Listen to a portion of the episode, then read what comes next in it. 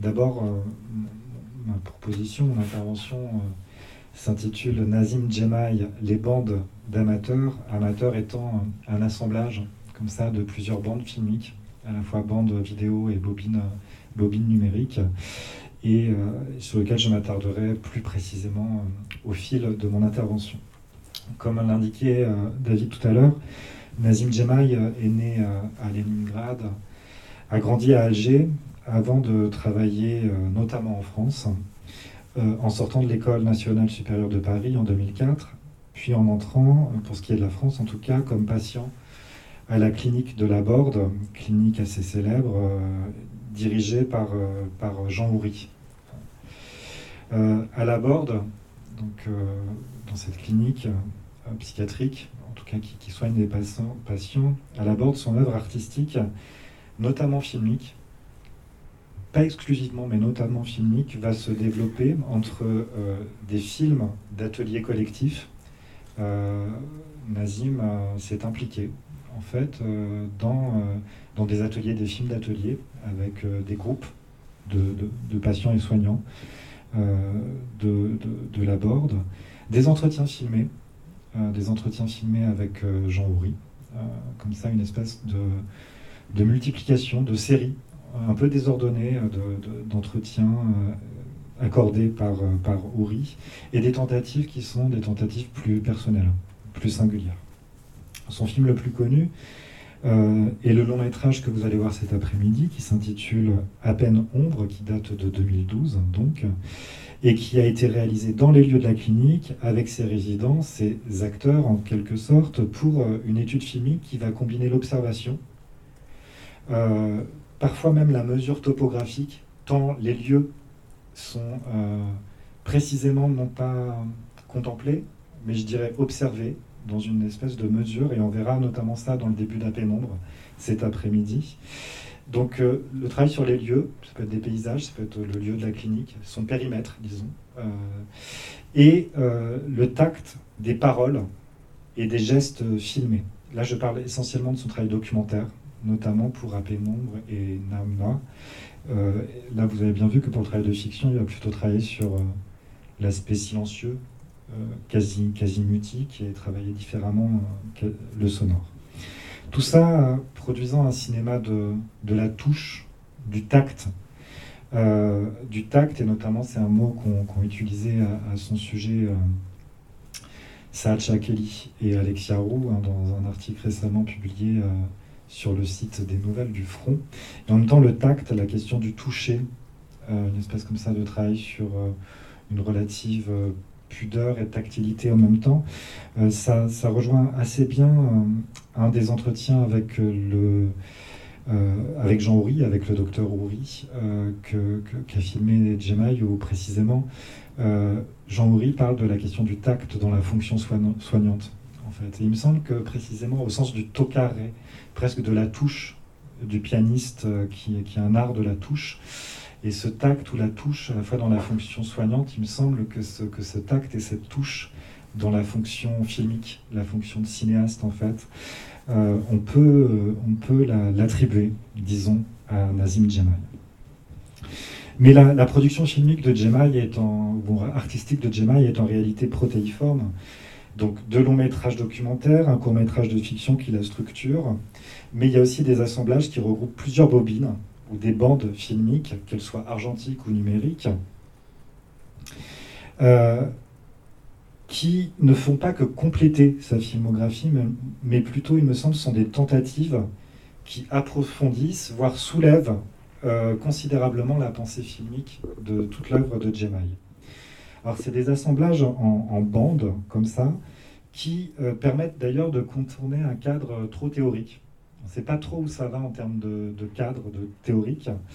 Euh, et plutôt, il va, il va, euh, va s'intéresser au rapport, aux mises en rapport entre ces, ces, différentes bandes, et qui produisent une expérience, une expérience de spectateur, ou en tout cas une expérience filmique, qui, qui est très loin des, habitudes d'identification, par exemple, ou d'implication dramatique, voire de paralysie du spectateur, et propose une, mise en mouvement assez différente que je vous permettrai d'observer tout à l'heure. Et à cet égard, on va, je vais me concentrer un peu ce matin sur, sur cet assemblage, donc présent sur le site des Rives, qui s'intitule Amateurs ou les amateurs, qui a été mis en, en, page, en scène en, 2021 et qui comme ça s'ouvre avec une, photographie euh, sur laquelle je reviendrai. Et puis comme ça plusieurs bandes filmiques. Donc euh, un total de cinq bandes euh, cinq bandes filmiques dont une la troisième en argentique sur lesquelles je reviendrai plus en détail. Donc je me, je me concentrerai plus précisément en termes disons d'analyse d'études sur cette, euh, cet assemblage euh, en bande et en bobine qui s'intitule Amateur, d'où le titre euh, Ça va m'en trouver, n'est-ce pas Bande d'amateurs. Voilà. donc, ce qui, ce qui m'intéresse notamment dans, cette, dans cet assemblage, donc daté sur le site, comme vous le voyez, de 2021, mais qui sans doute regroupe des propositions filmiques et photographiques d'époques différentes. Hein, mais la mise en ligne et finalement l'assemblage tel qu'il a été proposé par, euh, par Gemma date en fait de 2021. Une photographie, cinq bandes filmiques. En fait, ça me semble sinon exemplaire, au moins particulièrement stimulant, notamment pour appréhender la, la, place des figures, des figures qui regardent. La question du regard euh, chez, chez, chez et parfois qui écoute aussi, puisque l'écoute est très importante dans son travail. Donc c'est une photographie, il y a aussi une bobine, euh, donc la troisième bande qui est une bobine en fait, qui est une bobine en Super 8. Mettre euh, cette photographie et la, troisième bande, mettre, toutes deux en situation des figures de regardeuses, une figure féminine qui regarde, devant un tableau de peinture fort célèbre. Euh, mais justement, je pense que il n'est pas dans un cadre théorique, il n'est pas en train de problématiser ou d'allégoriser la question du spectateur, du regard de la spectatrice ou de la regardeuse, de la visiteuse d'un tableau. On est loin, par exemple, je ne sais pas, d'un cadre théorique comme, comme l'effet Méduse, euh, je ne sais pas, dans le prolongement, par exemple, d'un penseur de l'art comme Michael Fried, euh, disons, sur la question de l'absorption dans, l'absorption picturale, ou alors le détournement qu'a pu en faire un autre penseur, euh, de l'iconologie américaine qui s'appelle euh, WJT Mitchell, euh, qui va travailler sur l'icologie et qui va retravailler justement différemment, s'écarter de la logique de l'absorption chez, Michael Fried. Il me semble que on n'est pas comme ça dans une, dans une adaptation, un prolongement d'un cadre issu des théories, des études visuelles par exemple, euh, ou en tout cas d'une réflexion un peu un peu métaphorique ou de mise en abîme, disons, euh, de son cinéma euh, à travers la regardeuse d'un tableau de Bruegel, en, l'occurrence. Il me semble qu'il faut vraiment prendre le, terme d'amateur, d'abord dans sa construction avec le A privatif, euh, qui met en évidence, qui laisse envisager en tout cas un détournement de la logique scopique du mateur, de la pulsion de voir, qui a été souvent hein, provoqué, euh, convoqué dans, l'histoire du cinéma. La cette pulsion scopique du spectateur de, cinéma. Donc là, il y a quand même ce, préfixe, ce A privatif de, amateur, plus que, le, substantif d'amateur. Il me semble que, cet ensemble amateur va déplacer justement les possibles cinématographiques en, proposant quelque chose d'assez vivant en termes d'attention spectatorielle et de combinatoire, comme ça, pour, pour la pensée du cinéma. Donc, je vais proposer deux parties. Je vais retraverser rapidement les expériences filmiques de Jemai, sa filmographique, et puis ensuite je vais vous proposer une analyse plus spécifique d'amateur. J'espère que ça ne prendra pas trois plombes.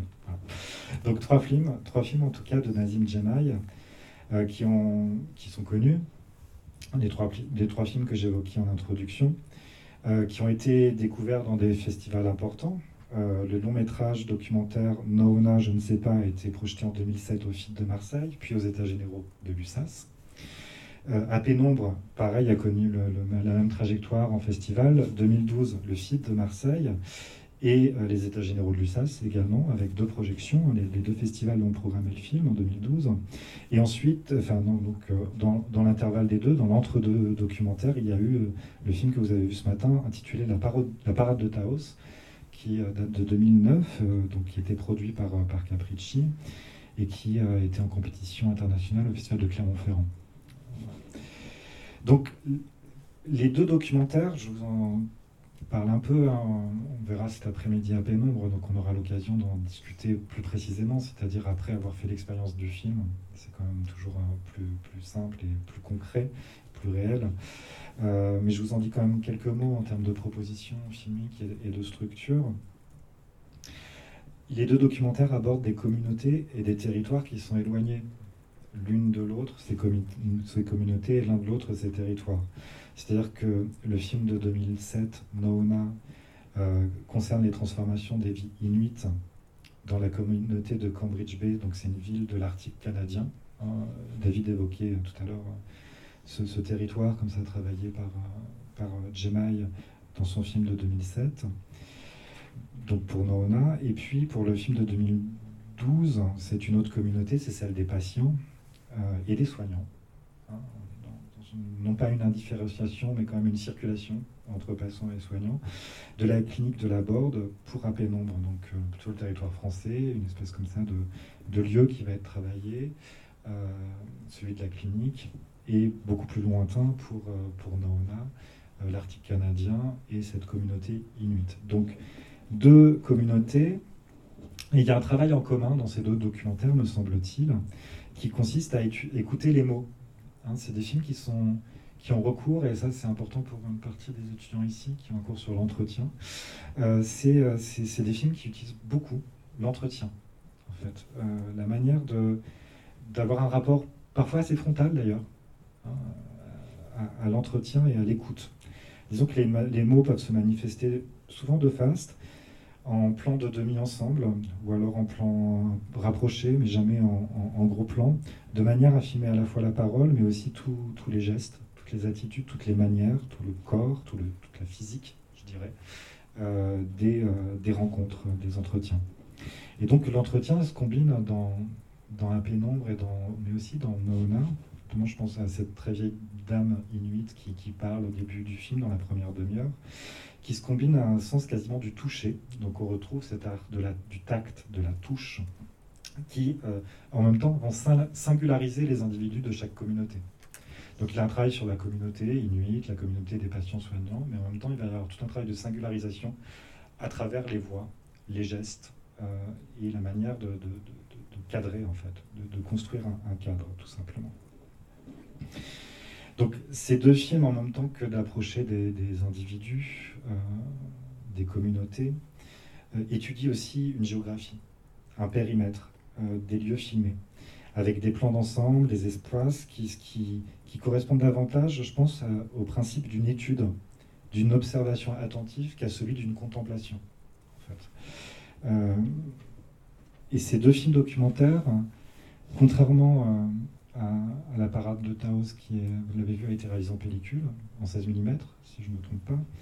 Euh, ces deux films documentaires, à contrario, sont réalisés en vidéo. En fait, en couleur. Donc le film de fiction est un film en noir et blanc.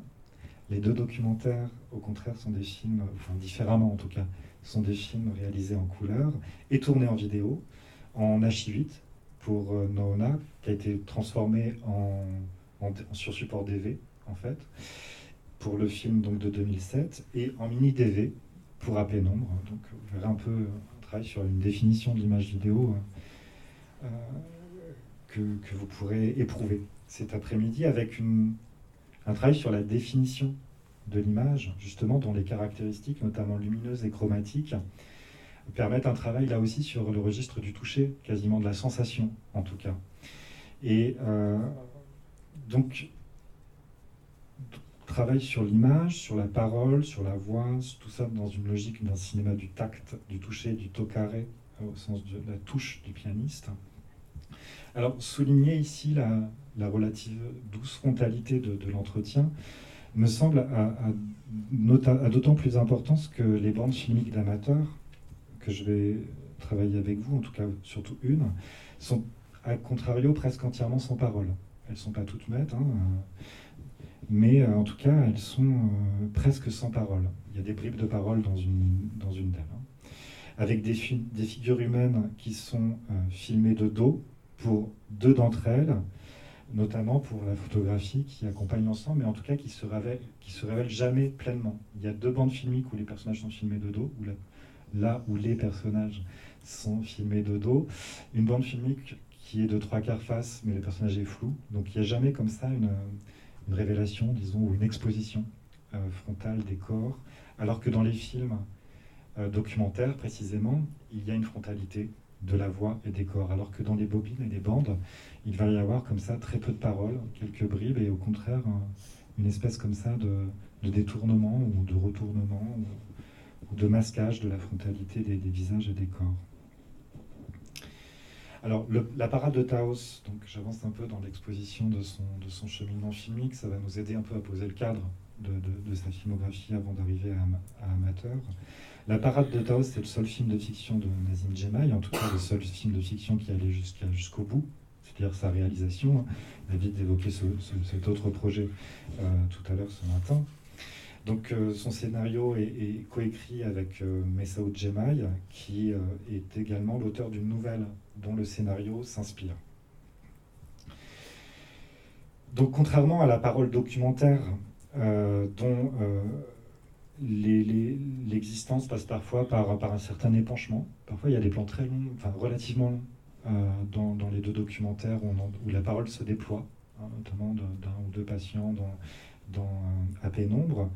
Ici, euh, cette fiction tournée en, 16 mm concerne plutôt l'inexprimé, en tout cas quelque chose comme ça du côté des sous-bassements, ce qui se loge sous, euh, sous le, formulé, disons, euh, jusqu'au mutisme avec cette scène de signes sur le, banc, final. Donc le film se, déroule à Alger, en Algérie, la protagoniste Taos, interprétée par l'actrice Amal Kateb, est, en proie donc euh, au regard euh, des hommes, euh, des actes plutôt hostiles des enfants. Donc je ne vais pas vous raconter le film que vous venez de voir, hein, notamment dans les transports publics. Mais il me semble que ce noir et blanc argentique du film permet aussi bien les plans d'ensemble des lieux dans leur diversité de filmage en fait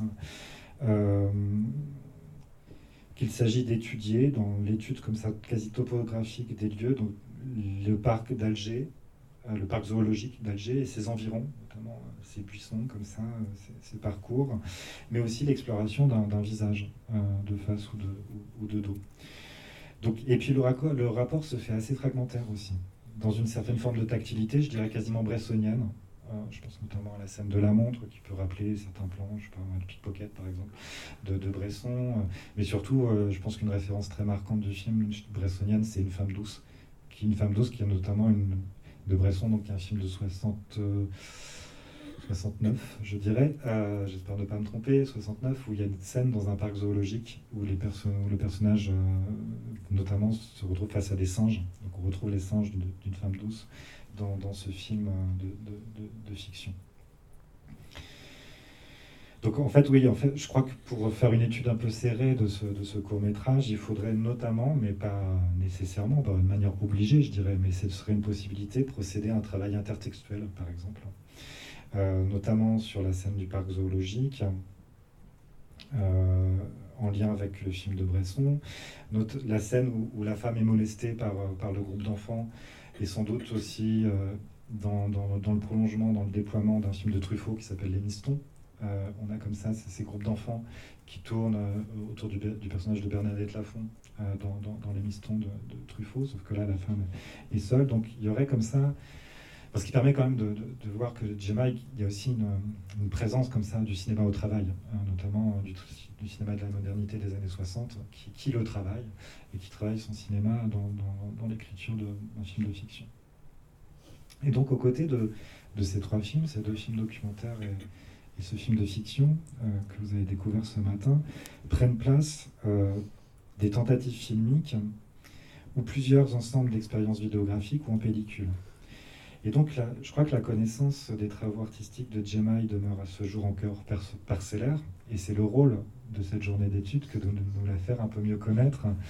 Euh, travail que, que, Dérive euh, nous permet d'accomplir en, rendant disponible beaucoup, euh, beaucoup des, films et des projets de, de. Alors, parmi ces, différents projets, donc il y a la question du scénario, du scénario que David a pu consulter, je crois. Il en dira peut-être quelques mots tout à l'heure. mais il y a aussi son travail photographique. Jemai est l'auteur de, de, plus, enfin c'est un photographe. des livres accueillent plusieurs de ses travaux photographiques, notamment un, ouvrage intitulé La photographie en France 1970-2005 qui date de 2006. L'ouvrage qui accueille, qui contient une photographie intitulée Tempête au musée d'art russe. Alors, je sais pas, je présume que c'est cette photographie-là, mais j'en ne suis pas certain, il faudrait, vérifier, puisque le livre n'est pas, accessible. Et une autre photographie qui est présentée dans, un collectif de fin d'études, je crois, qui s'appelle Vision d'atelier. En tout cas, il faudrait. Donc, l'évocation de la démarche photographique, justement, de, de Gemma, le travail photographique de Gemma a été récemment euh, réexposé pour un hommage qui lui a été rendu à, Montreuil à la suite de sa disparition.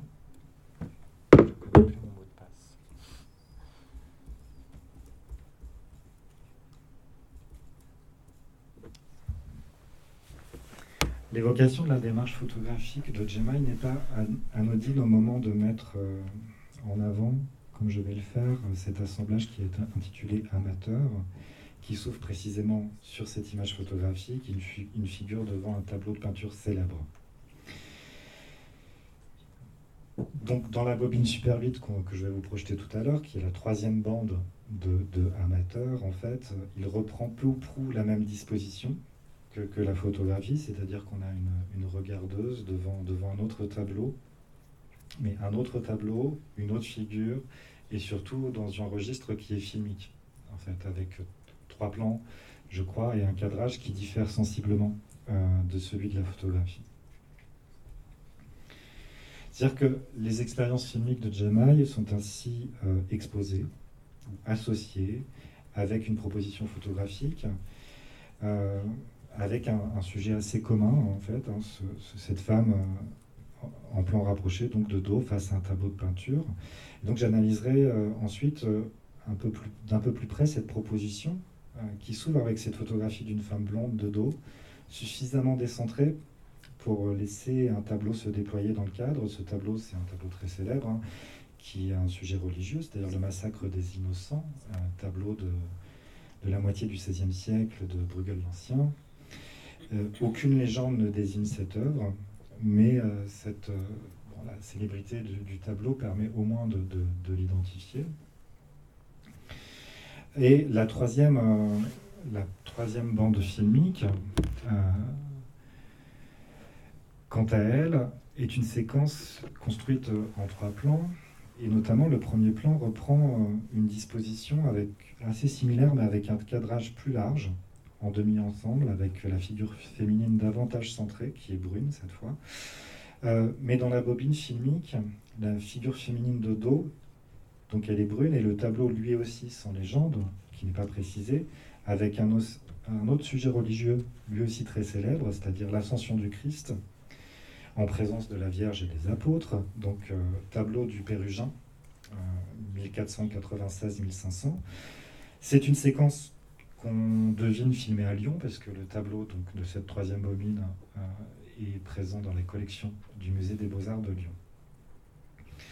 Donc, comme je le disais avant de, vous proposer l'étude, de, vous projeter cette bobine et d'en dire quelques, quelques mots en termes d'analyse et de, et de, réflexion, le site internet Dérive TV, sur lequel sont, sont présentés ces, ces, assemblages, a effectué ces dernières années un travail particulièrement remarquable qui permet d'accéder à plusieurs films et autres propositions filmiques de Nazim Djemai. Il est possible d'y découvrir, certes, les longs métrages déjà repérés que j'ai évoqués tout à l'heure, les trois films, les deux documentaires et le court métrage, les réalisations collectives d'ateliers à la borde, euh, les entretiens avec euh, le docteur Houry, selon un regroupement assez désordonné en fait, hein, qui pourrait presque être décrit euh, comme en, crise en fait, tant les aspérités du montage et le manque d'organisation et de rationalité, disons, dans tout ça n'est pas, n'est pas gommé.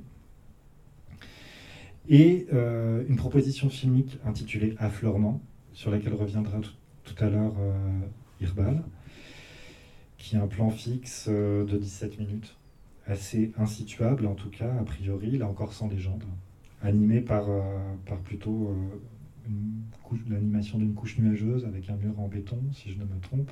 Voilà, donc voilà, donc Irba nous en parlera tout à l'heure. Mais aussi trois séries, trois assemblages de formes brèves, de bandes, de bobines. Une intitulée Vanité, l'autre intitulée Folie, et enfin la troisième qui va m'intéresser plus précisément, intitulée Amateur, euh, qui regroupe donc euh, ces esquisses qui sont, je trouve, assez mystérieuses. Sont-elles des esquisses d'ailleurs ces bandes? Puisque esquisse, ça impliquerait que ça pourrait donner lieu à un autre développement à venir, pourquoi pas? en tout cas, ça travaille avec euh, autant de minutie que d'instabilité des recherches filmiques qui sont faites en parallèle sans qu'on puisse savoir si, si quelque chose se trame après, si elles vont se réunir, si elles vont former un ensemble, autre que cet assemblage intitulé amateur, par exemple, pour un, pour un film qui, qui, serait au travail, quoi, en tout cas.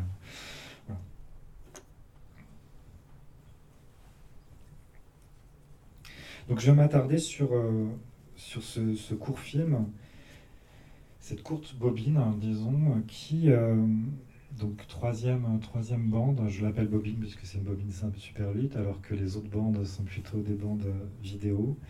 Court film qui semble atteindre, je trouve, dans sa modestie et sa finesse, l'allure d'un emblème, non seulement pour, euh, pour le cinéma de Jemai, mais aussi, je crois, pour beaucoup du cinéma contemporain, qui sait se permettre de, des belles tentatives, des, propositions assez comme ça, assez. Oui, pardon. Oui, mais on va le voir. Je, finis, je, finis. tout de suite, j'allais vous projeter la bobine. Donc, euh, je sais qu'il faut d'abord voir et parler, sauf que là, on ne peut pas tout voir et ensuite parler. Donc, vous allez, vous allez voir euh, tout de suite cette, cette bobine. Donc, c'est un film euh, assez bref, me semble-t-il. Euh, mais qui peut signifier beaucoup dans, sa, dans, sa, dans sa proposition. Donc, bobine, euh, donc, presque comme une, une, forme brève, presque comme une note, comme ça, une note filmique en trois plans, euh, avec des raccords dans l'axe qui sont, qui sont tournés avec, qui sont tournés en Super 8. Donc, la durée de cette forme filmique brève que je vais vous projeter tout de suite euh, est donc très exactement, me semble-t-il, la durée d'une bobine Super 8, tournée à 24 images secondes, c'est-à-dire un peu moins de 2 minutes 40. 2 minutes 38, ça doit faire très exactement. Et je vous montre tout de suite cette bobine.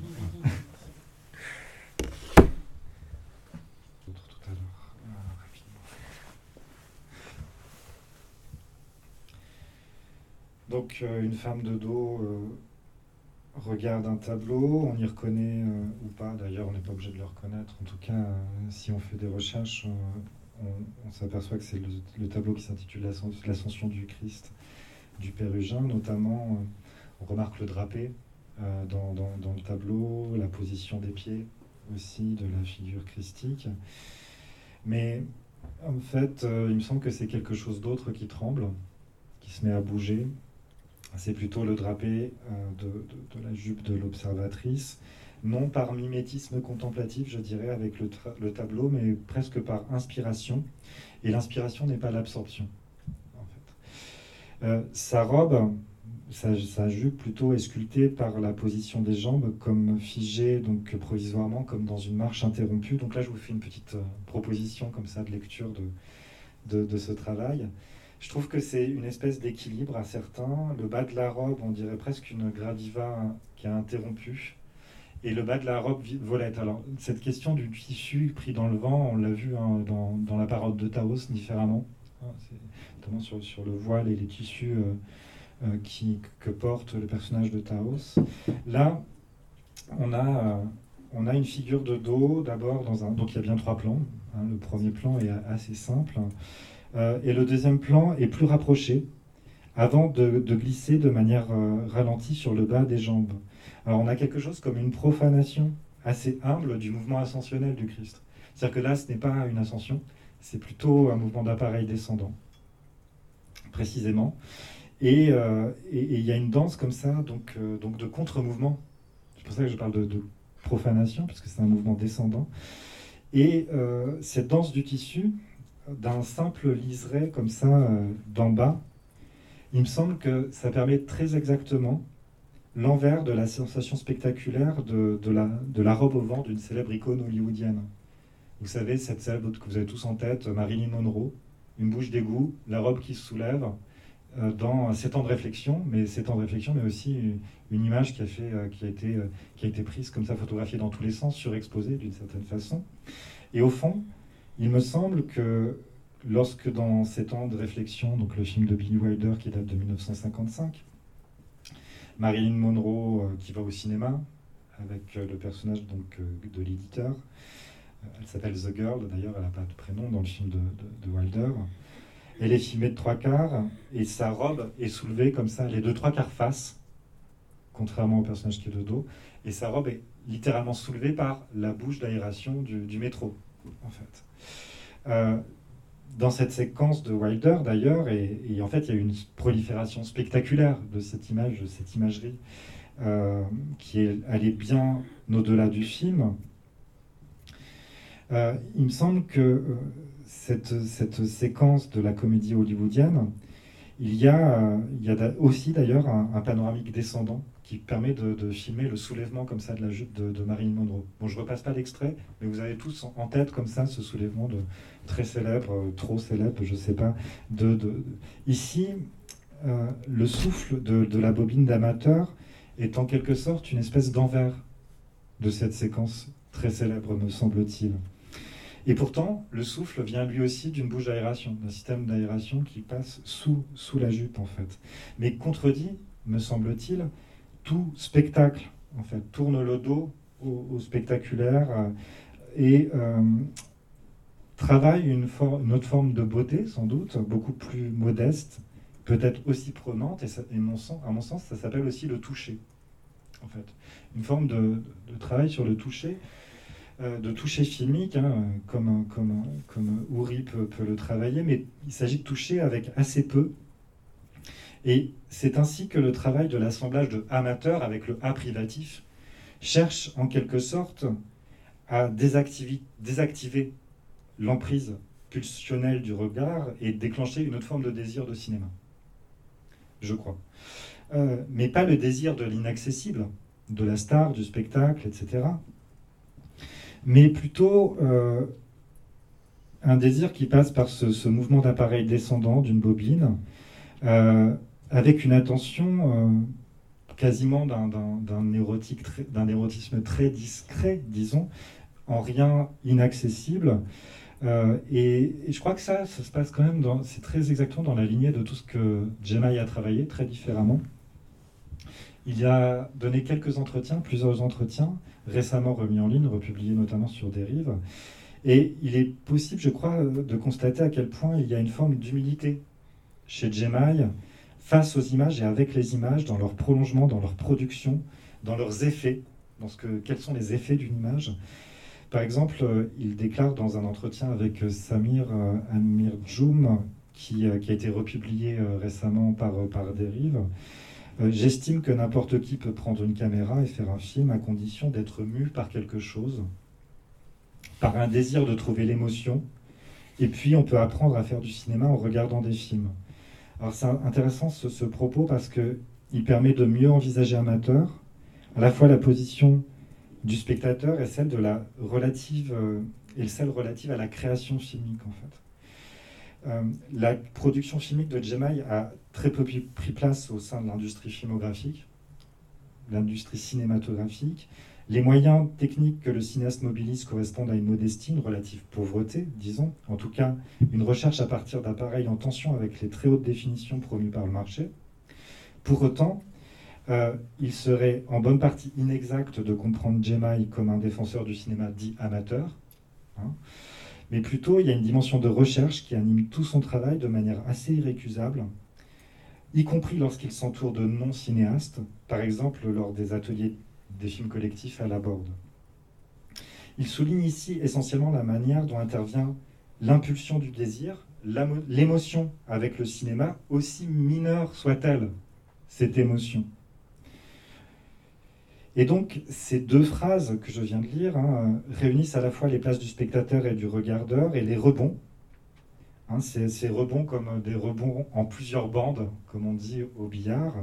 Et pour amateurs, c'est un peu comme ça que ça fonctionne. Chaque bobine ou chaque bande propose comme ça des rebonds, en fait, en geste de création. C'est-à-dire que le personnage est au tableau, elle, n'est pas sous la paralysie, l'emprise de, du, regardeur, mais plutôt propose une espèce comme ça de correspondance gestuelle, non pas par mimétisme, non pas par absorption, mais l'esquisse d'un travail euh, pseudo-chorégraphique, euh, proto-chorégraphique, je ne sais pas comment l'appeler, qui essaie de souligner. Euh, alors c'est assez peu, mais c'est précisément ce peu, cette minutie, que va essayer de, de filmer, de cadrer euh, en fait. J'avance un petit peu, hein, parce va falloir que je laisse la parole à mes camarades quand même très vite. Euh, donc les propositions de Gemma, je ne crois pas qu'il soit dans la perspective d'une lecture, iconographique ou analytique des tableaux. Je ne crois pas que ce soit ça qui l'intéresse. Et d'ailleurs, aucune des bandes n'a une véritable orientation théorique, en fait. Pourtant, elles sont quelque chose comme des essais. Des essais avec les moyens du cinéma. Et en même temps, euh, s'intéresse justement à ce rapport à, l'histoire de l'art, au tableau, à la pensée euh, du, cinéma. Dans ce même entretien, il, continue en disant il y a un livre d'un historien du cinéma d'art, d'un historien d'art, pardon pour le lapsus, Daniel Arras, qui s'intitule On n'y voit rien. Dans sa préface, il raconte une conversation qu'il a eue avec une amie. Celle-ci lui sort des références en matière de littérature, des choses formatées, à voir absolument des citations. Lui, de son côté, renchérit en lui disant Tu devrais te laisser emporter par le plaisir et te laisser aller à regarder les choses. Les images sont faites pour que le spectateur puisse les ressentir. Il doit se réapproprier tout cela et moi, je ne peux lui donner une piste car cela ne lui permettra pas d'avancer et de répondre à ses propres questions. Il faut lui donner du temps pour s'installer dans un plan. Il ne peut que s'accrocher à lui-même. Donc, dans Amateur, précisément, ce que signifie le, privatif A, ceux qui regardent se différencient autant des experts que des voyeurs. Il ne s'agit pas des experts de l'image, non plus des voyeurs, mais plutôt l'acte de la troisième homine n'est pas finalement essentiellement celui d'un regard, qui serait une espèce de double du spectateur, d'un personnage qui serait le double d'un spectateur, mais plutôt un mouvement d'appareil qui va déplacer comme ça la perception déplacement de la perception sur une autre attitude, et cette attitude va être comme ça la naissance d'un mouvement quasi chorégraphique, en tout cas corporel, en réponse avec le tableau. Non pas l'absorption dans le tableau, mais une espèce de rebond par bande, comme ça, avec, euh, l'art. Alors, puisqu'on va voir, euh, puisqu'on vient de voir euh, la parade de Taos, il me semble que assez. alors ça, c'est un peu le, un peu, ça fait partie un peu des fantasmes de celui qui fait de l'analyse de film, sa rêverie en fait. Donc vous en, prenez un peu ce que vous voulez de ce que je vais vous dire là. Euh, on se refait pas. Hein. Euh, en fait, moi je me suis mis à rêver que que dans ces gestes comme ça de tissu, de pli, de repli, euh, tout à l'heure, j'ai évoqué une logique intertextuelle hein, qui serait peut-être à convoquer pour analyser la parade de Taos euh, en lien avec Bresson, avec euh, Truffaut par exemple, euh, dans un déplacement géographique, passer du parc, un parc parisien au parc d'Alger, ce qui implique quand même beaucoup de choses en termes culturels, etc. Mais il me semble qu'il y a un autre niveau de transfert entre films qui serait envisagé et qui serait peut-être cette fois un passage entre différentes propositions filmiques de Jemai lui-même, c'est-à-dire que la parade de Taos insiste notamment sur le port du voile, la chevelure de la protagoniste qui serait rousse, mais dont on la, voit en noir et blanc, donc euh, sa chevelure euh, serait brune. Et rien ne n'empêche d'imaginer que cette figure anonyme de dos, dans la troisième bobine de l'ensemble d'amateurs, une femme à la longue chevelure brune, chaussée de sandales, serait en quelque sorte un double, voire une réapparition de Taos plusieurs décennies plus tard dans un tout autre contexte. Et le trouble, je vous assure, s'est beaucoup intensifié dans mon fantasme de spectateur masculin, horrible donc. Donc, quand je me suis souvenu euh, de la robe que portait Taos au début du film, du court métrage, en fait, elle porte une robe qui se termine avec très exactement le même liseré que cette regardeuse. Alors là, je commence à entrer complètement en crise. Euh, le trouble s'intensifie lorsque je me suis souvenu que ces, ces robes et cette, cette, jupe ou cette robe portée par euh, par le personnage de Taos au début du film, en pellicule en noir et blanc de 2009, comporte une bande claire dans sa partie inférieure, précisément dans la scène où elle attend devant le, parc zoologique où il y a le lion qui, est, qui, est, qui, est, derrière elle. Et cette robe ocre, qui, qui est de la figure de la bobine d'amateur, comporte très exactement une telle bande blanche sur, lequel, sur laquelle le cadrage insiste très précisément, hein, qui d'ailleurs peut évoquer une espèce comme ça de liseré ou de pellicule filmique, on peut entrer comme ça dans des, dans des, jeux d'allégorie qui s'animent ostensiblement sous l'effet de la bouche d'aération. Donc euh, on, peut, on pourrait se prêter à ce jeu d'intertextualité au sein même de la filmographie de Jemai, où le personnage féminin pourrait passé d'un court métrage de fiction en pellicule en 16 mm noir et blanc à cette bobine d'essai en pellicule de couleur Super 8. Comme ça, une espèce comme ça de logique de transfert qui, donnerait euh, une, une, approche quasi, quasi fantastique, comme ça. Alors, au-delà de cette euh, seule bande bobine, j'accélère pour pouvoir conclure rapidement, euh, les, autres, les autres filmés, les autres bandes, disons, d'amateurs sont elles aussi dans une logique de création. Là, je parle de création quasi chorégraphique, disons. il, serait, il serait comme ça possible dans ces différentes bandes d'y voir comme ça euh, quelque chose comme une invitation à la création, à la recherche, quelque chose qui serait en, création. Euh, donc là, c'est la seule bande où on entend des voix, euh, la seule bande parlante en fait, qui mettent en place encore une fois trois figures de dos. Euh, vraisemblablement qui sont dans une démarche euh, d'ornithologie, euh, qui observent des oiseaux qu'on ne voit pas. Donc il y a quelque chose d'assez mystérieux sur ce qui est visible, invisible, et en même temps, comme ça, des, présences fragmentaires sonores qui ne sont pas sans rappeler là aussi la parade de Taos en termes de présence sonore, notamment des, des oiseaux.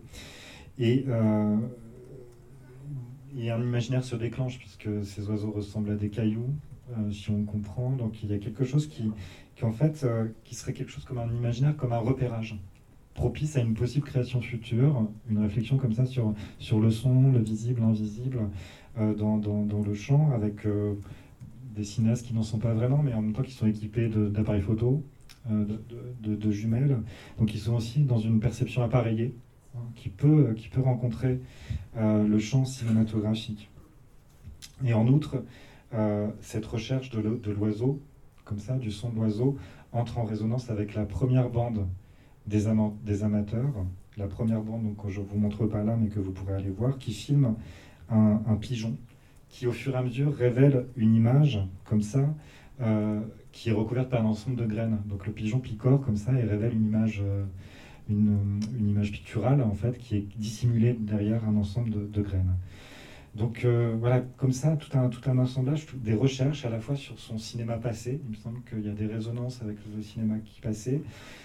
La deuxième bande, pour aller très vite, est une bande qui dure 3 minutes 30, qui est filmée dans un hangar, un hangar assez sombre.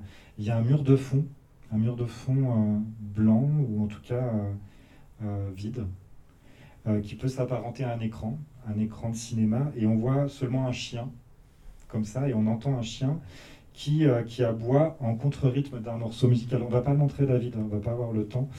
Euh, si, bah, si tu veux le montrer. Hein. D'accord. Donc... et, euh, et en voyant cette bande qui dure 3 minutes, donc cet écran au fond, ce chien, ce morceau musical, je me suis dit que on peut déceler potentiellement dans cet assemblage imaginaire d'un écran, comme ça au fond, dans un, dans un hangar ou dans une friche, comme ça, abandonnée. Ce chien errant, une, une allusion aussi secrète qu'indirecte à un très beau film de Tsai Ming-yang qui s'intitule Les chiens errants, qui date de 2013. Ainsi, le cinéaste taïwanais Tsai Ming-yang, qui se termine notamment par un très long plan de 20 minutes où les deux personnages s'approchent comme ça d'un écran imaginaire sur un mur de béton. Et le film étant parcouru dans ce, dans ce, dans ce lieu abandonné, quasi hangar euh, euh, de, chiens, là aussi. Donc moi j'y ai décelé comme ça, potentiellement, avec une l'acuité du regard qui pourrait être celle que j'attribue euh, momentanément, en tout cas à Jemai à travers cette proposition, à un dialogue avec un autre cinéaste contemporain qui n'est pas sans rapport d'ailleurs avec le cinéma de, de, de Jemai, me semble-t-il, qui serait, qui serait Ming-yang. Enfin, la cinquième et dernière bande filmique, cadre un homme de léger trois quarts face dans une image entièrement floutée, entièrement floue. On comprend qu'il, on, entend les touches de son clavier, on comprend qu'il écrit pendant que la radio diffuse des morceaux. un jeu vidéo. Un jeu vidéo. on, on, comprend qu'il clique, mais on voit pas que c'est un jeu vidéo. On peut peut-être qu'il te l'a raconté, mais moi je ne sais pas. en fait, j'entends juste qu'il est en train de cliquer devant, devant un ordinateur, donc on peut, on peut imaginer qu'il filme quelqu'un qui écrit, un écrivain au travail, rien ne prouve qu'il s'agit d'un jeu vidéo. Sauf que le son peut-être pourrait en effet s'apparenter à un jeu vidéo. Donc il y a comme ça cette activité, ces activités, ces activations qui, euh, se, mettent, qui se mettent en place. Tout ça pour dire qu'au fond, euh, il me semble que Gemma ne filme pas tout à fait des paralysies. Il ne filme pas des, fixités, tout à fait. Euh, on a vu la troisième bobine enregistre à contrario une tentative de mouvement, quelque chose qui, s'impulse, euh, une création gestuelle en dialogue avec, euh, avec le tableau, au sens où presque il s'agit d'un face-à-face entre un geste de cinéma et cette, profane et ce tableau ascensionnel, disons, du, du, Pérugin. De la même façon, euh, cette écoute sonore euh, n'est pas une paralysie, il y a une surattention presque, une surobservation, un imaginaire qui va s'activer à travers ces oiseaux, ces cailloux, on ne sait pas ce qui...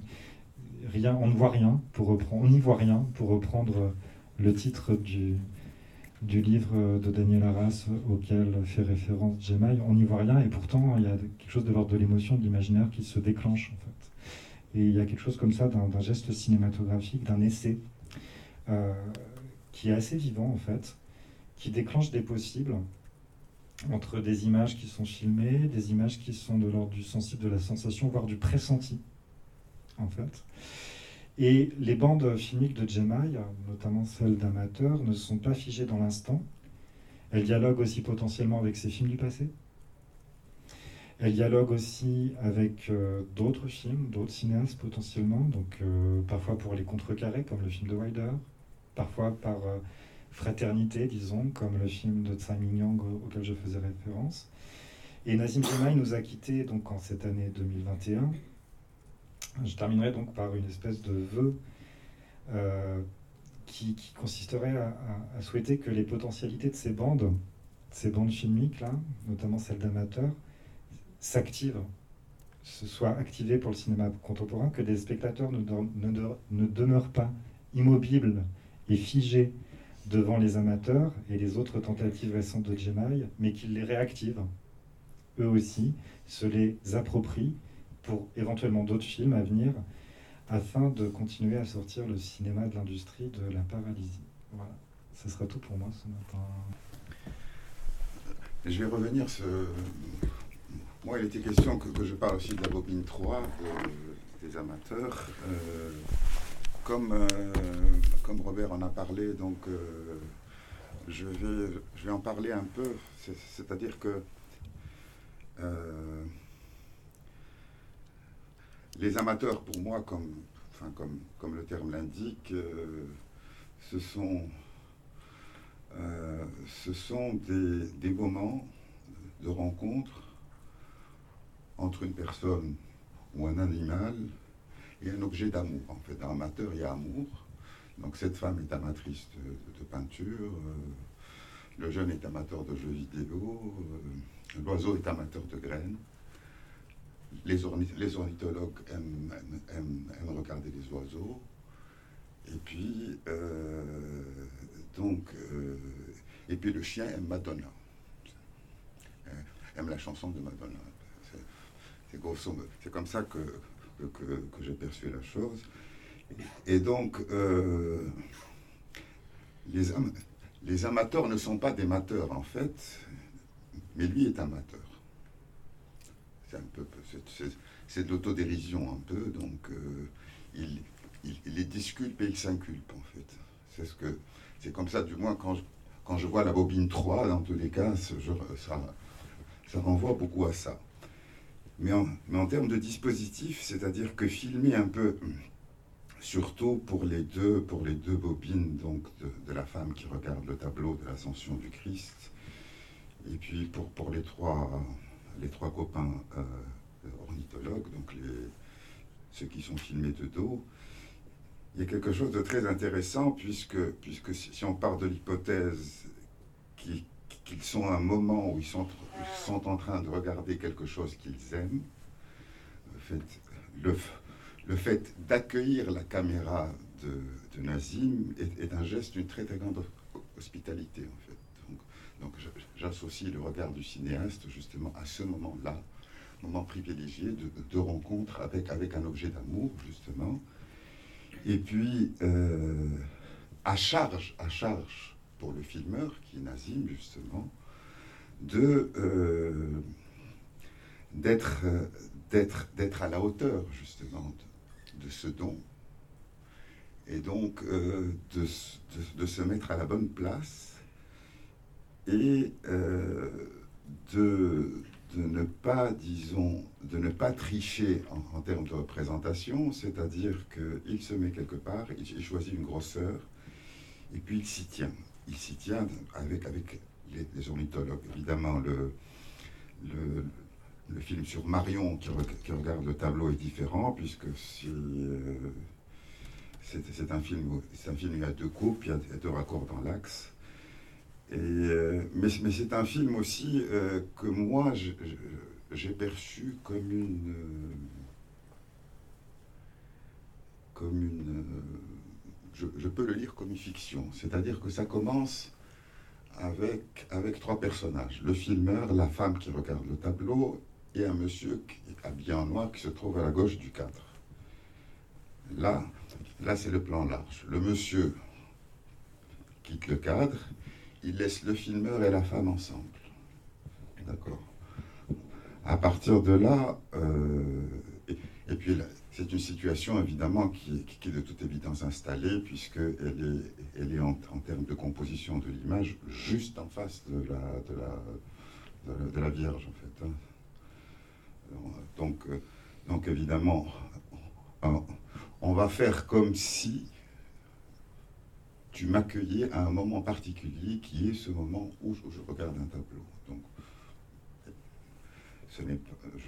euh, et puis il y a donc l'homme, l'homme quitte, le filmeur reste avec la voyeuse qui, est en train de regarder.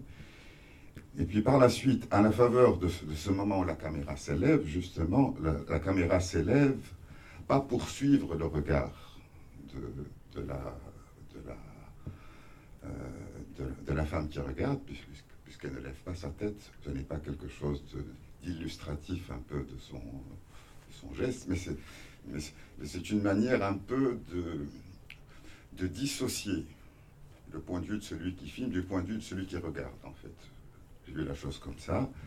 Et puis, euh, l'élévation, il y, a un côté un peu, un peu comique aussi, c'est c'est comme s'il demandait l'assentiment du Christ sur quelque chose de pas très très bien, de pas très moral qu'il va faire par la suite. je, je l'ai lu comme ça un peu, je sorte un peu de... Donc, donc il y a l'élévation de la caméra, on dissocie le point de vue, la caméra redescend, donc euh, il, y, il, y, a ce froufrou un peu qu'on n'entend pas, mais qu'on imagine évidemment.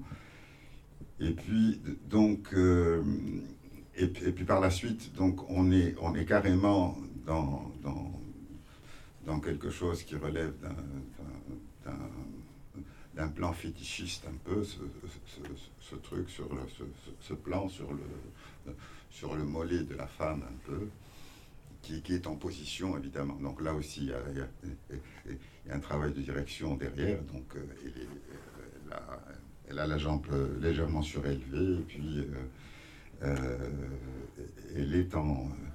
Elle est, disons,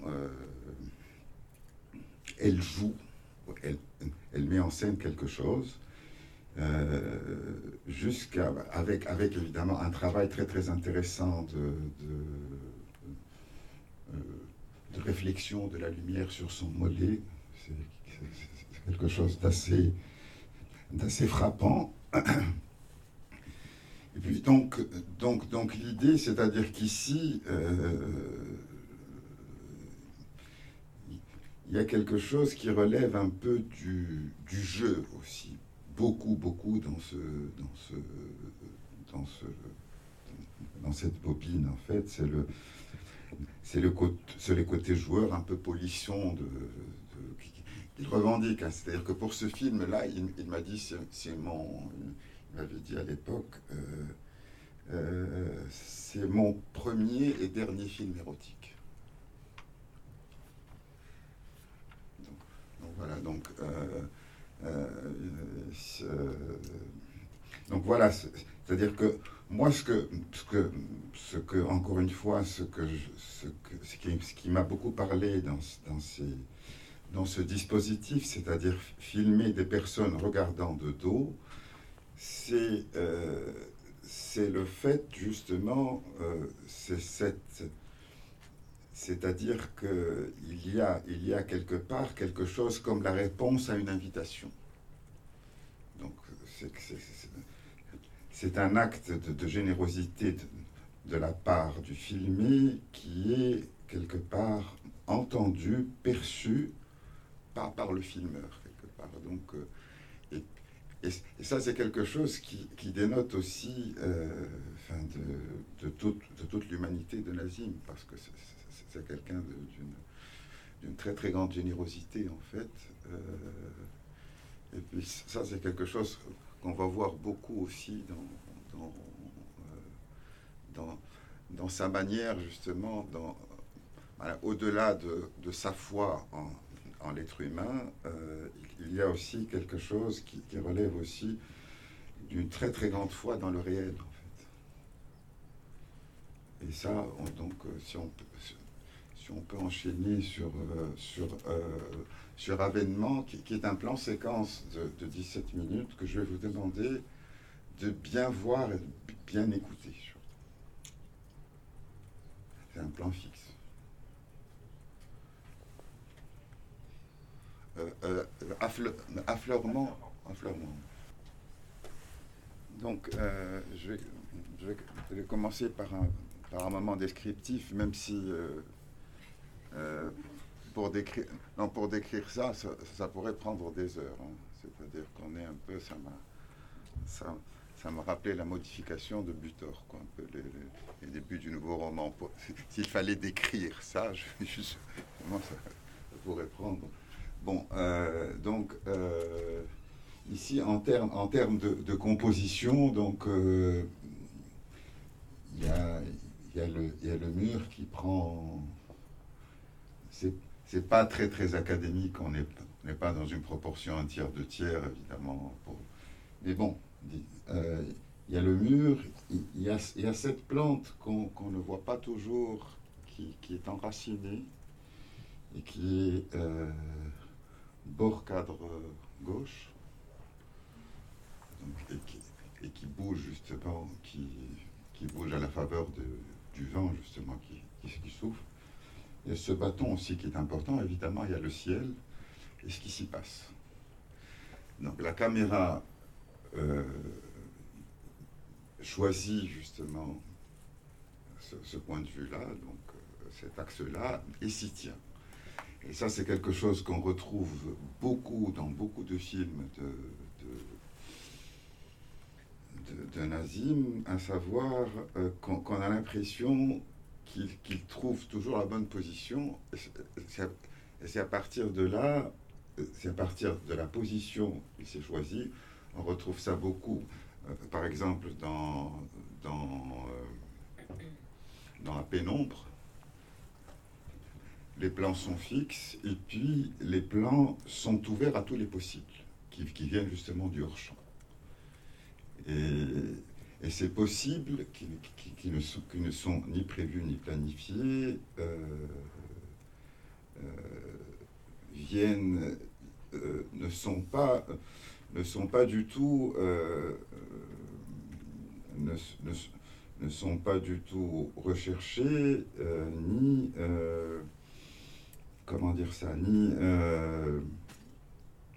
ni poursuivis par la caméra, c'est-à-dire qu'ils ne, ne, qu'il y a, je crois, à l'exception notable de ce, de, ce, de, ce, mouvement de caméra de, de Taos vers le couple de, de, malentendants, dans, dans, euh, dans, la, malade de Taos, ces plans sont généralement fixes et ils ne, recadrent pratiquement jamais. Mais ce, qui est très intéressant, ce qui est surprenant, ce qui fait de lui, à mon sens, un, immense cinéaste, c'est qu'on a toujours l'impression qu'il est là où il faut. Euh, là où il faut, c'est-à-dire que euh, ici, euh, ici c'est un, c'est film, c'est un, c'est film sur le mouvement, sur le passage du temps. C'est une expérience du temps en fait. C'est une expérience perceptive essentiellement. Je, vois le film comme ça. Euh, mais, c'est une expérience qui en même temps euh, euh, dénote aussi de la très très grande croyance du filmeur en le monde. Et il y a, par, un effet de retour comme ça, cette idée que le monde le lui rend bien.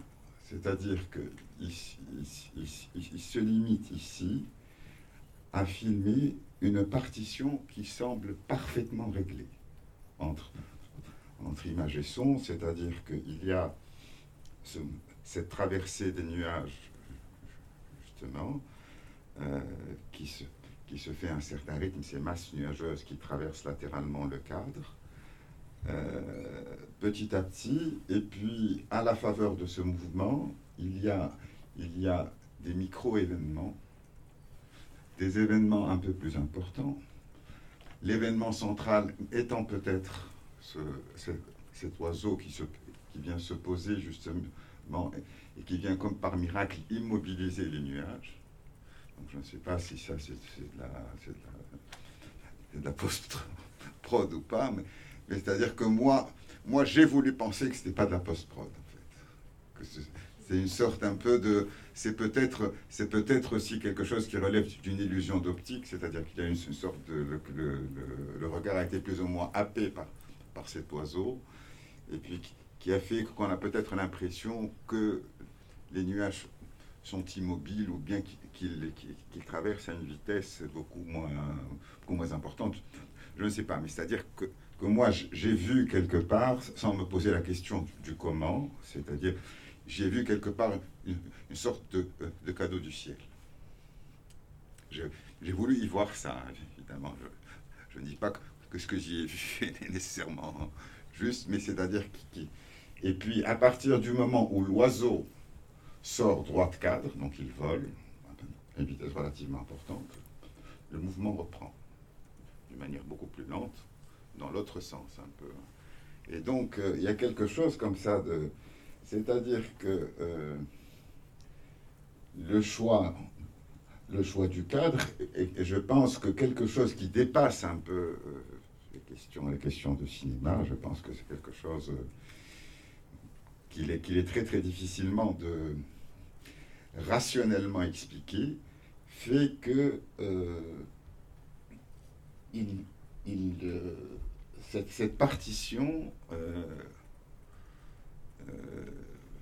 que, que nous donne à expérimenter le, film semble parfaitement monté. Il est tout à fait possible de, de découper ces 17 minutes en moments, comme ça, autour, autour de, très, de très très petits événements. De petits événements et des événements moins importants, des événements visuels et surtout des événements sonores. Et puis l'idée, c'est que, c'est que par moment dans le plan séquence, il y a comme un passage de témoin, c'est-à-dire que, le, pour commencer, euh, le son semble, semble, semble être mixé, puisque la bande son elle-même, euh, euh, il y, a des sons qui avancent, d'autres qui reculent, d'autres qui apparaissent pour disparaître, d'autres d'autres qui, qui, deviennent au, au premier plan, à l'air les écoutait, il y, a des, il y, a des, surgissements justement de sons. Bon, ça évidemment, ce sont, ce sont, ce sont, ce sont, ce sont les bruits du monde. Mais c'est-à-dire qu'il y a, il y a aussi par moments où il semble qu'il n'y ait plus rien à voir dans le, dans le visuellement parlant.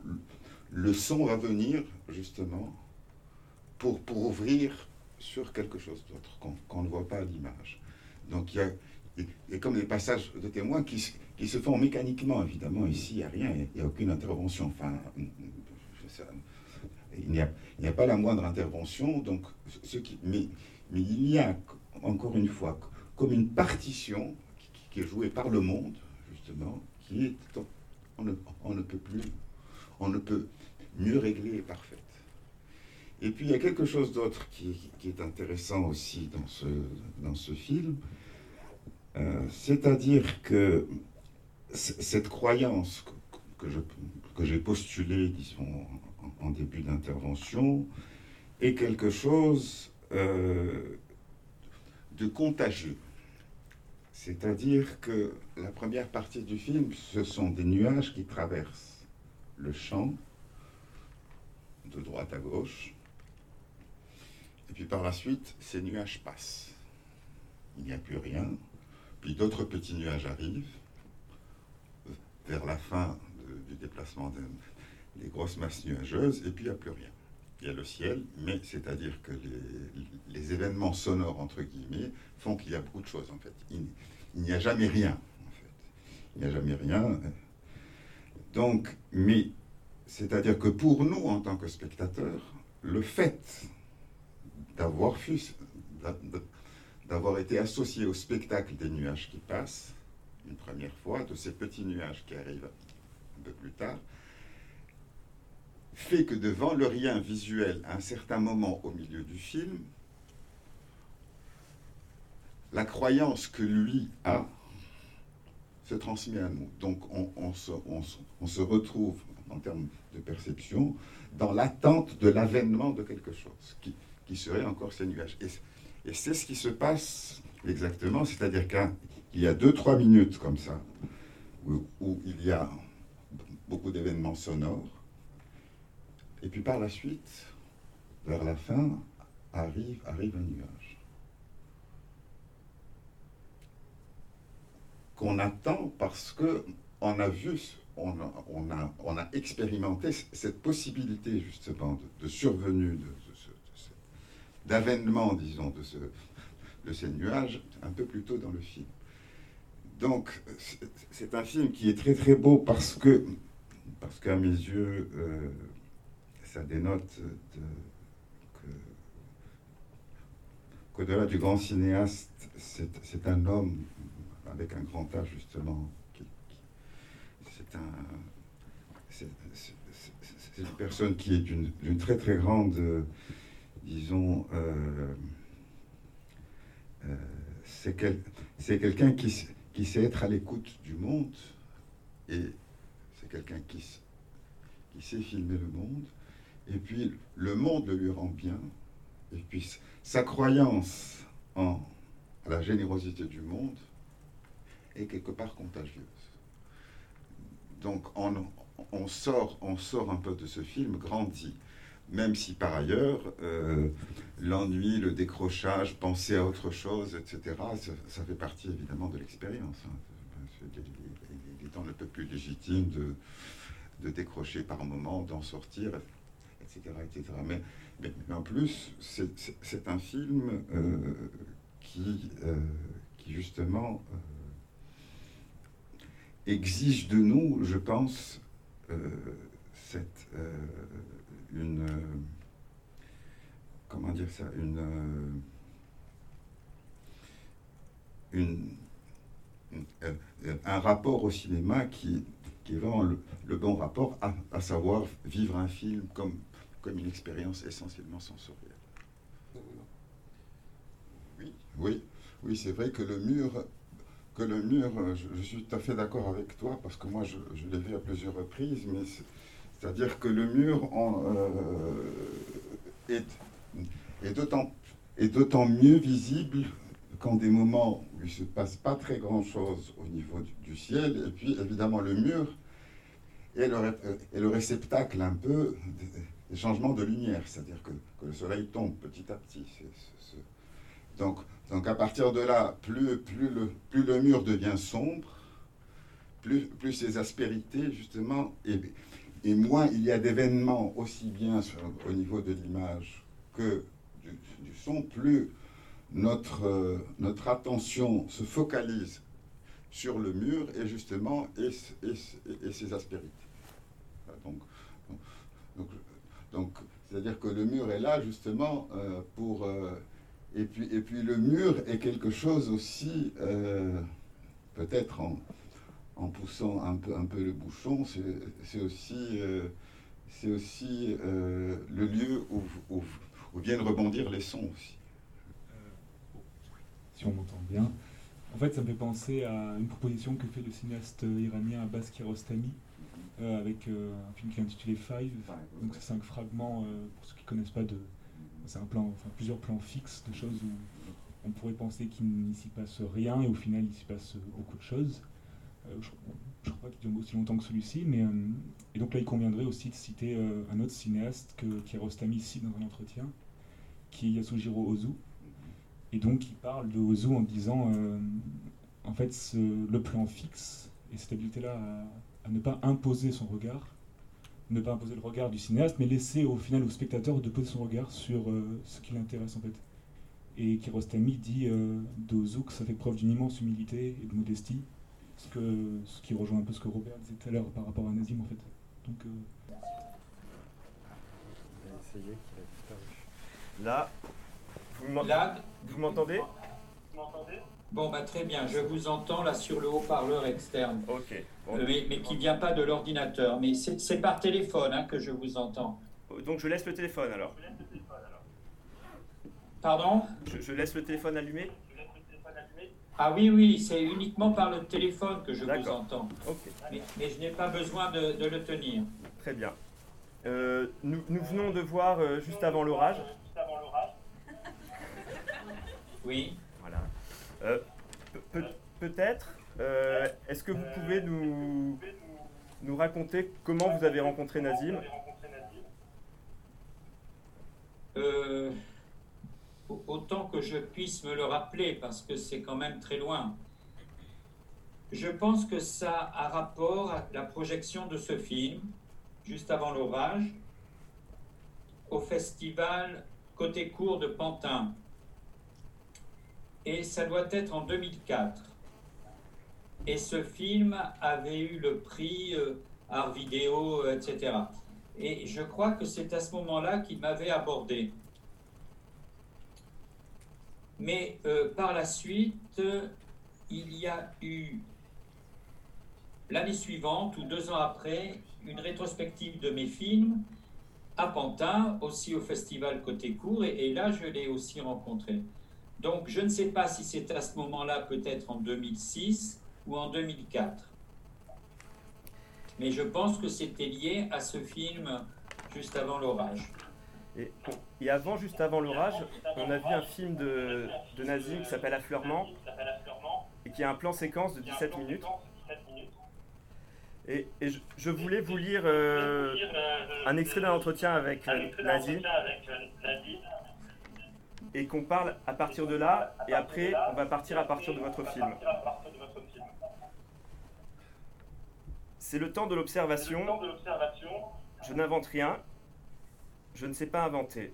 Je suis là, je regarde, je suis présent. À force de concilier toutes ces configurations, quelque chose alors se produit dans le plan. Il faut jeter deux yeux, et tout cela nous permet de tisser du temps, de l'espace, de comprendre ce qui ne peut être intégré dans cet espace. Là, on arrive à quelque chose. Par exemple, dans mes deux films, il n'y a pas de fin, il ne peut y en avoir. Les images sont faites pour que le spectateur puisse les ressentir. Il doit se réapproprier tout cela et moi je ne peux lui donner une piste, car cela ne lui permettra pas d'avancer et de répondre à ses propres questions. Il faut lui donner du temps pour s'installer dans un plan, on ne peut que s'accrocher à lui-même.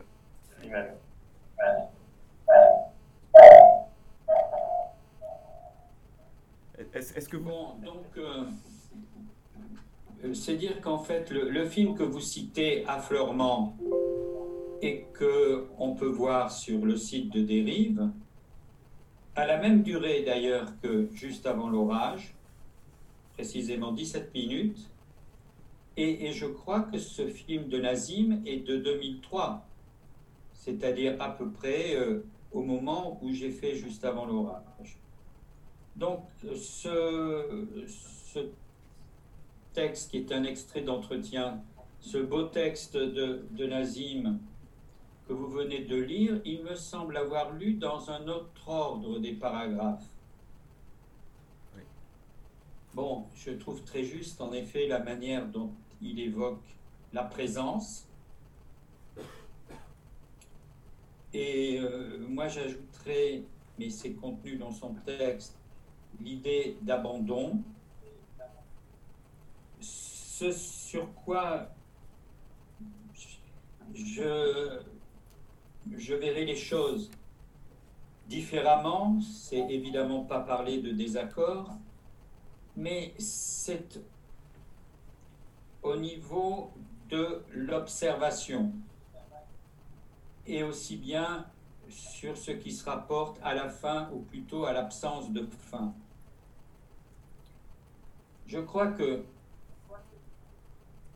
cette présence a rapport à un saisissement. Et quand je dis saisissement, comme Nazim dit lui-même, il n'invente rien, ce n'est pas, j'allais dire, l'artiste. Il ne faut pas oublier que Nazim Djemaï a fait les, beaux-arts, le cursus complet des beaux-arts à Paris. Donc, euh, j'allais dire artiste, disons le cinéaste,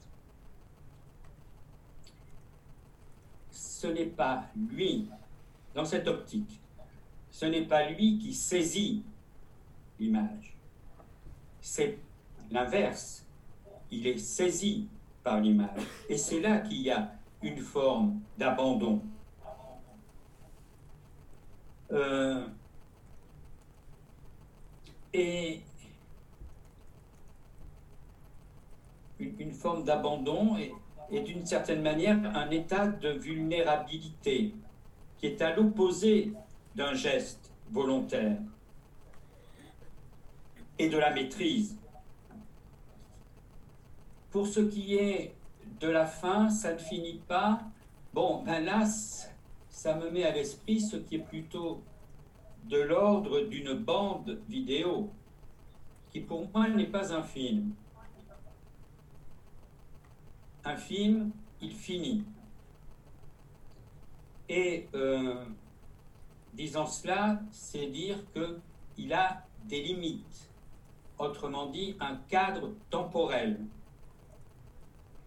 Et de la même façon que l'image pouvait lui paraître, ou à moi-même me paraît, juste par une relation des lignes à l'intérieur du cadre, il y a dans la durée, et donc dans les limites de la durée du film, des relations qui peuvent être ressenties justes, et par cette justesse justement, contribuer au, saisissement.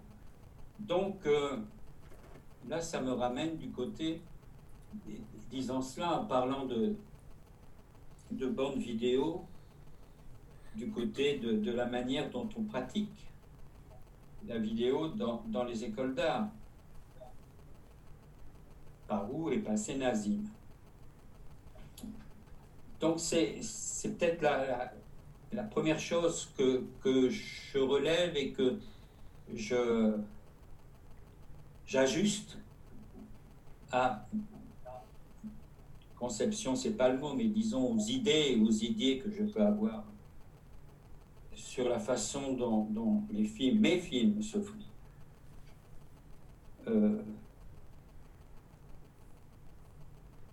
et, et parlant d'idées, je dirais, et ça, s'accorde bien à ce que dit Nazim, que d'idées, il n'y en a pas quand le film se fait. Alors si c'était développé là-dessus, c'est que euh, pas d'idée, ce qui veut dire pas d'intention, ce qui veut dire pas de projet, et c'est simplement être présent. Et le regard du cinéaste d'abord, mais ça sera aussi celui spectateur, du spectateur si le film existe, d'être saisi par quelque chose qui n'est pas descriptible. Et, là, je voudrais euh, peut-être revenir sur un terme qu'emploie Nazim, et c'est celui d'observation. On n'observe pas l'image. Ou si on est dans un état d'observation qui permet par exemple de détailler, on ne voit, on ne voit pas l'image réellement dans le saisissement qu'elle produit. Donc euh, là, je dirais que j'accroche un peu, oui, sur euh, cette idée d'observation. Quand il y a saisissement, on n'est pas dans euh, une maîtrise intellectuelle qui fait que l'observation, c'est bien cela. C'est c'est intelligemment voir l'image. Non, euh, c'est répéter cette idée d'abandon qui se produit lorsqu'on a la vision lorsqu'on voit l'image. Et quand on voit l'image, quand on est dans cet état de saisissement, on ne peut pas la décrire. Et on n'est pas dans la situation d'observateur. Bon, ça me vient de dire ça, c'est peut-être un peu trop long. Est-ce que vous m'entendez toujours? Je vous entends. D'accord. Alors, je vais vous... on vient de voir juste avant l'orage et il y a quand même euh, une composition du cadre un, choix de la position de la caméra. Euh, est-ce que vous pouvez nous raconter dans, quel euh, contexte vous avez fait ce plan et comment vous avez fait ces choix de cadre et de position? Bon, alors là, c'est, partir sur euh, ce que vous me dites concernant le choix. Non, justement, soit on voit un cadre. Le, cadre, il ne se construit pas. Il peut y avoir des ajustements, mais c'est d'abord l'effet du regard qui s'arrête et qui tient parce que dans le champ de vision, je dirais, même pas à travers l'œilleton de la caméra, mais dans notre champ de vision, il y a une justesse qui ressort des correspondances entre les lignes, un équilibre. Bon, on peut le vérifier si on a le matériel en posant la caméra sur son pied. Là, il, peut y avoir un ajustement. Bon, mais encore une fois, il n'y a pas besoin de matériel pour voir l'image, pour être saisi par l'image. Bon, euh, comment ça s'est passé? J'étais en Corée, j'avais un programme de film au festival de Jeonju. Et je n'avais pas de, matériel, je n'avais pas de caméra, je n'avais jamais pensé filmer là. Et, me trouvant là, en passant dans, dans les quartiers anciens avec l'habitat traditionnel, etc., c'était me dire si j'avais si j'avais ma caméra, je filmerais. Or, j'ai demandé s'il était possible qu'on m'en prête une. Ce qui a été fait, on m'a donné une mini DV, caméra mini DV, un pied, et j'ai pas mal filmé, justement, dans ces beaux intérieurs, en Corée, assez semblables à ce qu'on voit au Japon. Et euh, j'ai fait beaucoup de prises, ça n'a jamais fait un film. Et il se trouve que, je crois que c'est le jour même, on m'a prêté ce matériel. La personne qui me servait, qui me suivait pendant ces journées pour, me guider, m'a amené, en me demandant si ça me convenait, ça me convenait très bien, dans un restaurant qui avait une terrasse au bord de l'eau. Donc j'avais la caméra, en quelque sorte on était trois. Il y avait elle, la caméra sur son pied, et moi. Et euh, posant la caméra sur son pied, dans l'axe, face à trois personnes qui terminaient de déjeuner, assis sur des coussins, j'ai vu un, rapport de ligne juste. Et donc, j'ai déclenché, la prise. Euh, c'est loin cela. Et repensant, je me dis, c'est quand même formidable qu'on n'ait pas dit, qu'on n'ait rien dit, parce que le son est vraiment direct, qu'on n'a rien échangé verbalement avec la personne qui, qui m'accompagnait. Et donc, sans que je puisse prévoir ce qui allait se passer, la prise s'est faite. Or, revoyant ces, je ne sais pas précisément, peut-être 12-13 minutes de ce plan fixe, j'ai reconnu des temps différents, trois temps. D'abord, la fin du repas, l'arrivée du taxi qui termine, je dirais, ce premier temps. Les trois personnes se lèvent, l'un des deux titube, on comprend qu'il a bu peut-être un peu plus que les autres. Deuxième temps, c'est retirer les couverts et finalement retirer la table et remettre la terrasse dans l'état où elle est avant que quelqu'un vienne à nouveau s'asseoir pour, euh, pour déjeuner. Et, euh, et là, entre autres, il y a sur la droite cette pile de trois ou quatre coussins. C'est-à-dire, euh, autant que je me le rappelle, il y a peut-être seulement deux coussins. D'abord, dans le coin inférieur droit de l'image. Une fois que la table est débarrassée, les coussins sur lesquels s'étaient assis les trois personnes se retrouvent empilés par ceux qui sont déjà là, dans le coin inférieur droit de l'image. Et là, il y a ils prennent une existence, je vais dire une présence, ces coussins, qui n'avaient pas jusque-là. Et vous avez remarqué comment elle passe un coup de balai en se dirigeant vers la caméra, c'est-à-dire vers moi, mais heureusement sans, me prêter attention. Et elle passe le balai derrière cette, pile de, de coussins, 3-4, euh, comme une caresse. Et troisième temps, la table la terrasse a été débarrassée, les coussins sont en place et il y a cette durée. Je ne sais pas ce que ça dure. Est-ce que c'est un tiers de, ce premier plan? Peut-être. Et on est dans le dans quoi l'attente d'autres convives Je ne sais pas. Bon, il y a une circulation automobile, quelques vélomoteurs. On quitte ce plan euh, sur une musique un peu surprenante, qui paraît une musique militaire, et finalement on se retrouve dans le taxi, dans un taxi. Si je dis le taxi, je fictionnalise.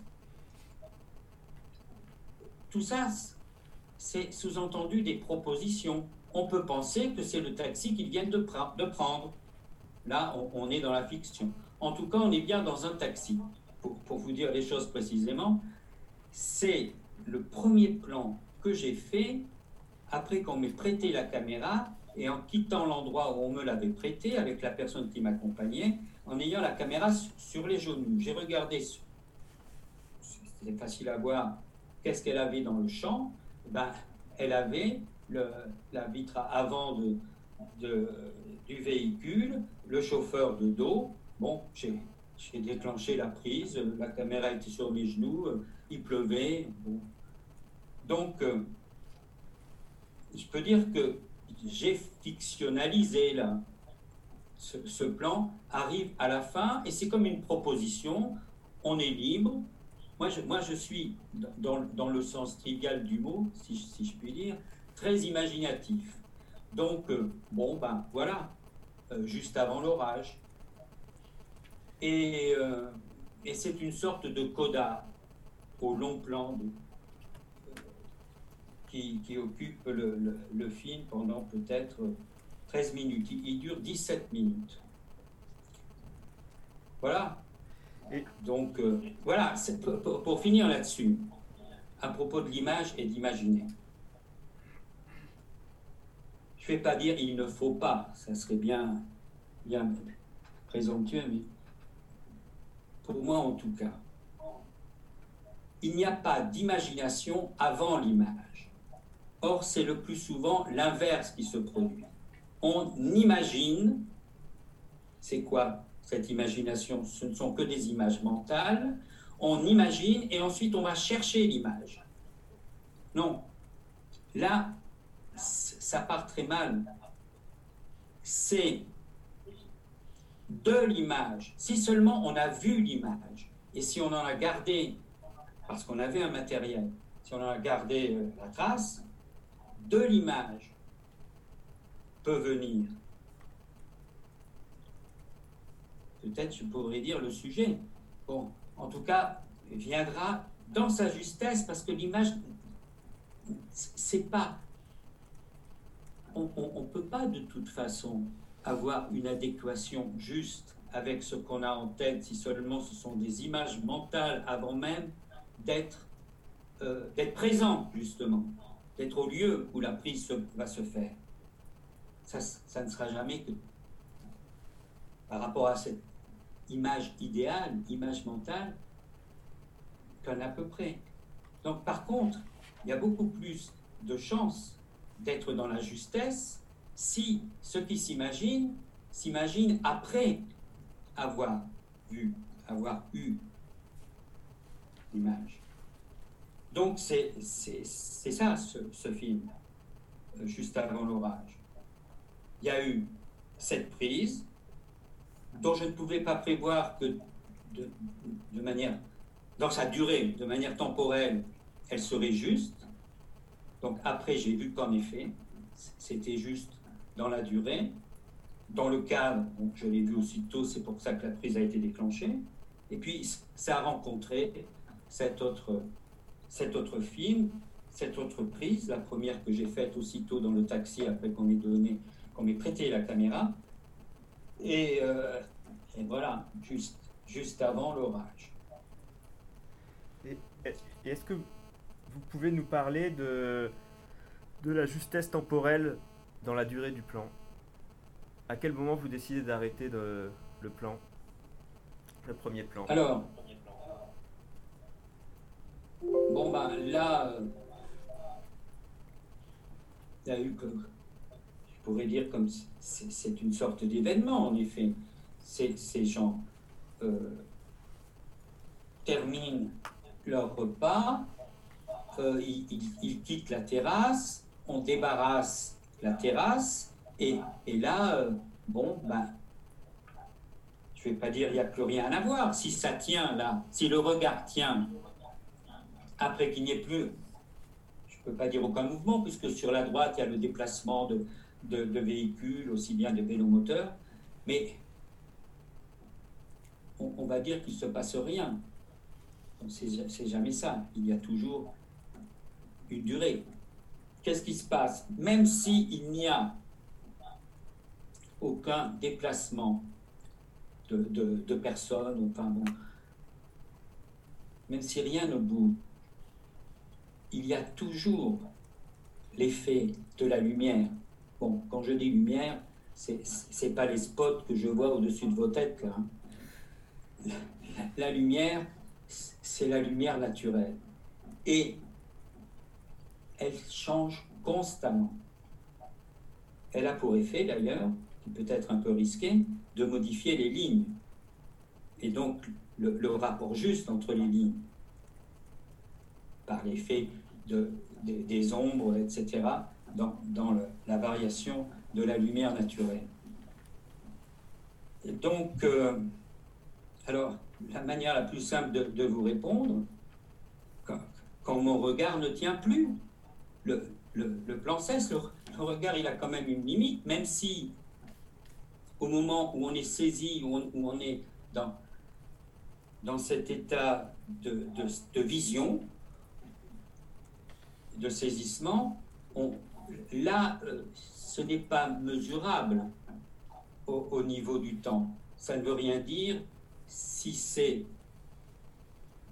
dire euh, ah, ça a duré 10 secondes, où, ça a duré une minute trente, cet état de, de, saisissement qui, fait que le regard tient, bon, donc de toute façon, une mesure temporelle n'a pas de sens à ce niveau-là. Je ne sais pas si je dois me risquer à parler d'éternité, ben, osons. C'est de cet ordre-là. On n'est plus dans le temps. Bon. Mais il y a un moment où, je ne vais pas dire ça retombe, mais on, on, perd le, saisissement. Ben, je dirais, dans ce cas, on ne voit plus. En tout cas, on n'est pas dans cet état de vision. Et bien là, j'arrête la prise. pour, pour moi, en tant que spectateur, c'est à la fin que j'ai vu les, les, lignes, juste. Et du coup, il y a une émotion pour moi. Juste, euh, juste avant que vous coupiez le plan, en fait. Ben, écoutez, ça me, ça, ça me fait plaisir que vous disiez ça, parce que pour moi, l'émotion, elle, elle, est bien là quand, à la fin de, de ce long plan, il y a cette cette pile, cette masse, bon, ces coussins rouges empilés. Et là, ils ont une présence très forte. Et ça, c'est facteur d'émotion. Il y a une citation de Bresson que vous m'aviez répétée la première fois qu'on s'est vu par rapport aux objets. Euh, vous allez me la dire, ou enfin j'essaie de deviner laquelle, laquelle est-ce. Donc c'est une des notes euh, très approximativement, c'est dire, donner l'impression que les objets, je ne vais pas dire montrer, parce que justement, on ne montre pas. Les, objets dans l'image donnent l'impression d'avoir plaisir à être où ils sont, de se trouver bien où ils sont. Ils sont à leur place. Bon, chez Bresson, c'est Constance, là. C'est dit dans, les notes sur le cinématographe. Euh, c'est dommage que je ne puisse pas vous dire précisément euh, comme Bresson l'a exprimé dans ses notes, mais c'est de donner l'impression que les objets se plaisent à être où ils sont dans le, dans le cadre, dans le cadre c'est dire non pas où ils sont dans, dans, la, dans la représentation et dans l'espace qui est montré, mais dans les limites du cadre, c'est-à-dire la, la relation ligne et masse dans cette surface plane. Parce que si vous vous engagez comme ça du côté de, de Bresson, ça serait penser à d'autres notes où il parle justement de la mise à plat, aplatir l'image même d'une façon étonnante dans une des notes, c'est dire aplatir l'image comme avec un fer à repasser. Dans une autre note, ne pas oublier que cela finit sur une surface plane, c'est-à-dire l'écran.